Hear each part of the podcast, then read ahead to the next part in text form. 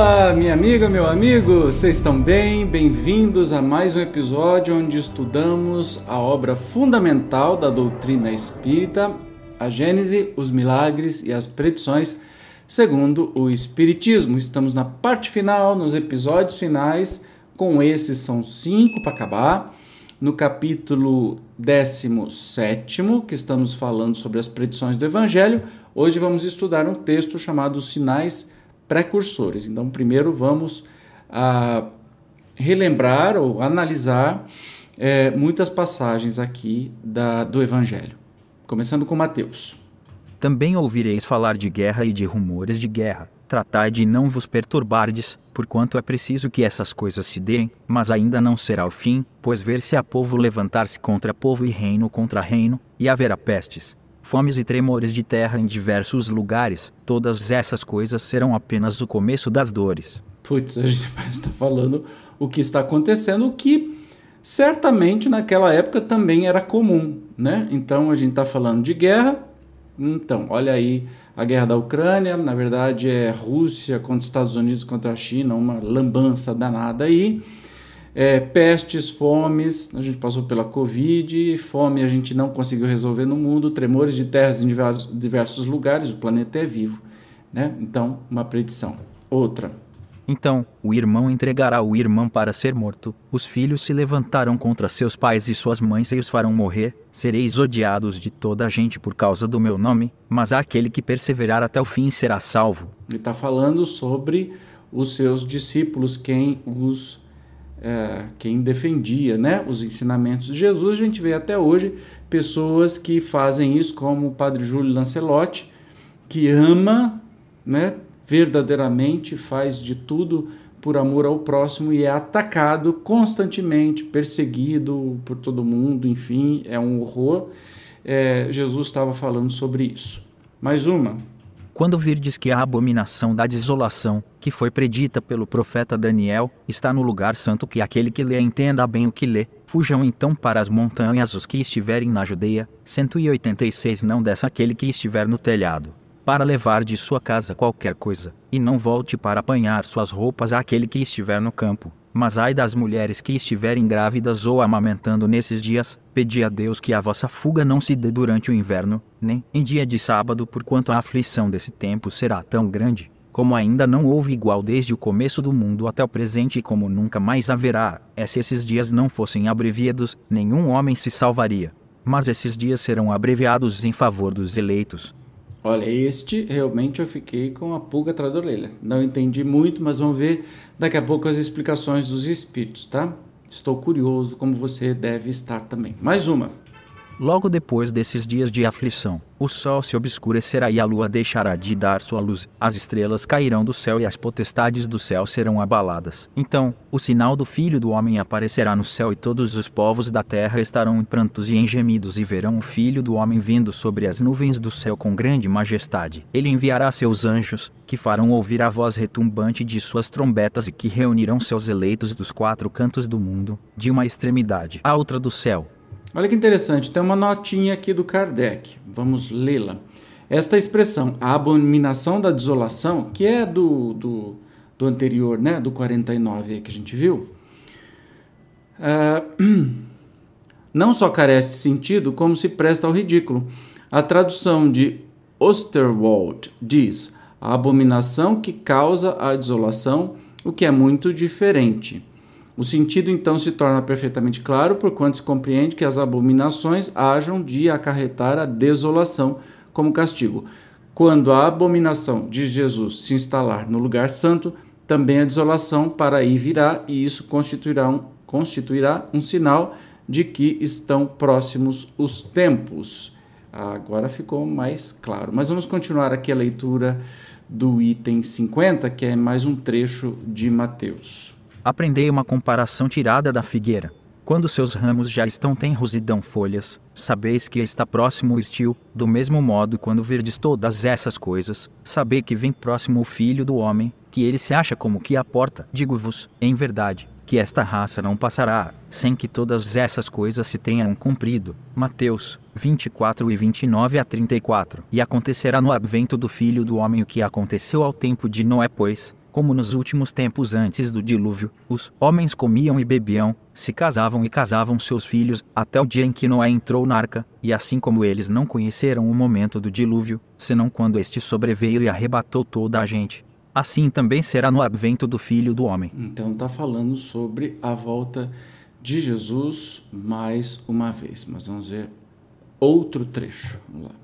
Quanto a esse dia e a essa hora, ninguém o sabe, nem os anjos que estão no céu, nem o Filho, mas somente o Pai. Marcos 13, 32, 52. Em verdade, em verdade vos digo: chorareis e gemereis, e o mundo se rejubilará, estareis em tristeza, mas a vossa tristeza se mudará em alegria. Uma mulher, quando dá luz, está em dor, porque é vinda a sua hora. Mas depois que ela dá à luz um filho, não mais se lembra de todos os males que sofreu, pela alegria que experimenta de haver posto no mundo um homem. É assim que agora estáis em tristeza, mas eu vos verei de novo e o vosso coração rejubilará e ninguém vos arrebatará a vossa alegria. E, por fim, Levantar-se-ão muitos falsos profetas que seduzirão a muitas pessoas, e, porque abundará a iniquidade, a caridade de muitos esfriará, mas aquele que perseverar até o fim será salvo. É este evangelho do reino será pregado em toda a terra, para servir de testemunho a todas as nações. É então que o fim chegará. É, sempre se fala assim, sinal dos tempos, os tempos são chegados, né? São sinais precursores. Vamos ver o que, que os espíritos nos orientam nesse sentido. É evidentemente alegórico este quadro do fim dos tempos, como a maioria dos que Jesus compunha. Pelo seu vigor, as imagens que ele encerra são de natureza a impressionar inteligências ainda rudes. Para tocar fortemente aquelas imaginações pouco sutis, eram necessárias, necessárias pinturas vigorosas de cores bem acentuadas. Ele se dirigia principalmente ao povo, aos homens menos esclarecidos, incapazes de compreender as abstrações metafísicas e de apanhar a delicadeza das formas. A fim de atingir o coração, fazia-se-lhe mister falar aos olhos, com auxílio de sinais materiais e aos ouvidos, por meio da força de linguagem. E a gente começa a entender porque que tudo isso soa muito é, medroso, né? muito forte para a gente. Como consequência natural daquela disposição de espírito, a suprema potestade, segundo a crença de então, não era possível manifestar-se, a não ser por meio de fatos extraordinários, sobrenaturais. Quanto mais impossíveis fossem esses fatos, tanto mais facilmente aceita era a probabilidade deles. O Filho do Homem, a vir sobre nuvens com grande majestade, cercado de seus anjos e ao som de trombetas, lhes parecia de muito maior imponência do que a simples vinda de uma entidade investida apenas de poder moral. Por isso mesmo, os judeus, que esperavam no Messias um rei terreno, mais poderoso do que todos os outros reis, destinado a colocar-lhes a nação à frente de todas as demais e a reerguer o trono de Davi e de Salomão, não quiseram reconhecer, no humilde filho de um carpinteiro, sem autoridade material. No entanto, aquele pobre proletário da Judeia se tornou o maior entre os grandes, conquistou para sua soberania maior número de reinos do que os mais poderosos, potentados exclusivamente com a sua palavra e o concurso de alguns miseráveis pescadores, revolucionou o mundo e a ele é que os judeus virão a dever sua reabilitação. Disse, pois, uma verdade, quando, respondendo a esta pergunta de Pilatos, Esrei respondeu: Tu dizes. é curioso, né? Claro, é, usando-se de uma linguagem para impressionar as mentes ainda muito rústicas, né? Faz todo sentido. E é curioso lembrar esse negócio dos judeus que estavam esperando o Messias e esperam até hoje o tal Messias é, mas que viesse assim, super poderoso e que ia derrubar todos os reinos da terra, ia ser o imperador. E, ah, ah.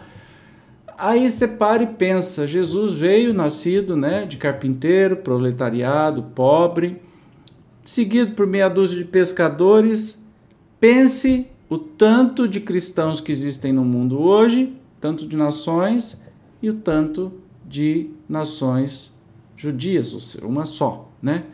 O quanto são os judeus e o quanto são os cristãos. Aí dá para entender, né? Como é, humildemente Jesus conquistou povos e corações. É de notar-se que, entre os antigos, os tremores de terra e o OBS escurecimento do sol eram acessórios forçados de todos os acontecimentos e de todos os presságios sinistros com eles deparamos, por ocasião da morte de Jesus, da de César e num sem número de outras circunstâncias da história do paganismo. Se tais fenômenos se houvessem produzido tão amiudadas vezes quantas são relatados, fora de ter-se por impossível que os homens não houvessem guardado deles lembrança pela tradição. Aqui acrescenta-se a queda de estrelas do céu, como que a mostrar às gerações futuras, mais esclarecidas, que não há nisso senão uma ficção, pois que agora se sabe que as estrelas não podem cair. Interessante isso, né? Então é um uso de uma linguagem figurada mesmo, como está na Bíblia inteira e praticamente não, não tem, são coisas fantásticas, inclusive aí o nascimento de Jesus, a estrela, os magos, então são, é uma realidade fantástica, muito usada hoje em novelas, por exemplo. Entretanto, sob essas alegorias, grandes verdades se ocultam. Há, primeiramente, a predição das calamidades de todo gênero que assolarão e dizimarão a humanidade, calamidades decorrentes da luta suprema entre o bem e o mal, entre a fé e a incredulidade, entre as ideias progressistas e as ideias retrógradas, lê-se conservadoras. Há, em segundo lugar, a da difusão por toda a terra do evangelho restaurado na sua pureza primitiva depois, a do reinado do bem, que será o da paz e da fraternidade universais, a derivar do código de moral evangélica posto em prática por todos os povos. Será verdadeiramente o reino de Jesus, pois que ele presidirá a sua implantação, passando os homens a viver sob a égide da sua lei. Será o reinado da felicidade, porquanto diz ele que, depois dos dias de aflição, virão os de alegria. Parece que ele está falando até é, da, nossa, da nossa própria evolução espiritual, né? Não importa quantas vidas isso leve. Quando sucederão tais coisas? Ninguém o sabe, diz Jesus, nem mesmo o Filho. Mas, quando chegar o momento, os homens serão advertidos por meio de sinais precursores. Esses indícios, porém, não estarão nem no Sol, nem nas estrelas, mostrar-se-ão no estado social e nos fenômenos mais de ordem moral do que físicos que, em parte, se podem deduzir das suas alusões. É indubitável que aquela mutação não poderia operar-se em vida dos apóstolos, pois, do contrário, Jesus não lhe desconheceria o momento. Aliás, semelhante transformação não era possível se desse dentro de apenas alguns anos. Contudo, dela lhes fala como se eles a houvessem de presenciar, é que, com efeito, eles poderão estar reencarnados quando a transformação se dere, até colaborar na sua efetivação. Ele ora fala da sorte próxima de Jerusalém, ora toma esse fato por ponto de referência ao que ocorreria no futuro. Será que, predizendo a sua segunda vinda, era o fim do mundo que Jesus anunciava, dizendo: quando o evangelho for pregado por toda a terra, então é que virá o fim? Não é racional se suponha que Deus destrua o mundo precisamente quando ele entra no caminho do progresso moral pela prática dos ensinos evangélicos. Nada, aliás, nas palavras do Cristo indica uma destruição universal que, em tais condições, não se justificaria.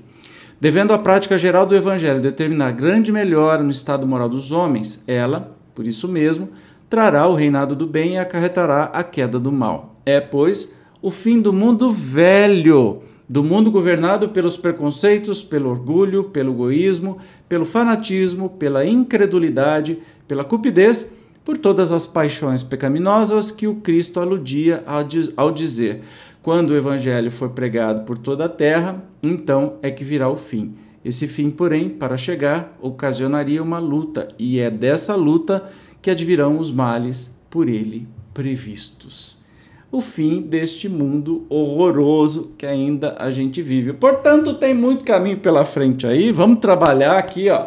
Vamos nos, nos melhorar a cada dia, porque só assim a gente consegue trazer este novo mundo, destruir este velho mundo e chegar chegando aí com esse novo mundo, o mundo anunciado por Jesus.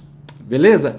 No próximo episódio, nós vamos falar sobre o tema Vossos filhos e vossas filhas profetizarão, ainda no mesmo capítulo. Eu te espero como sempre. Obrigado por ter chegado até aqui e até o próximo programa. Tchau!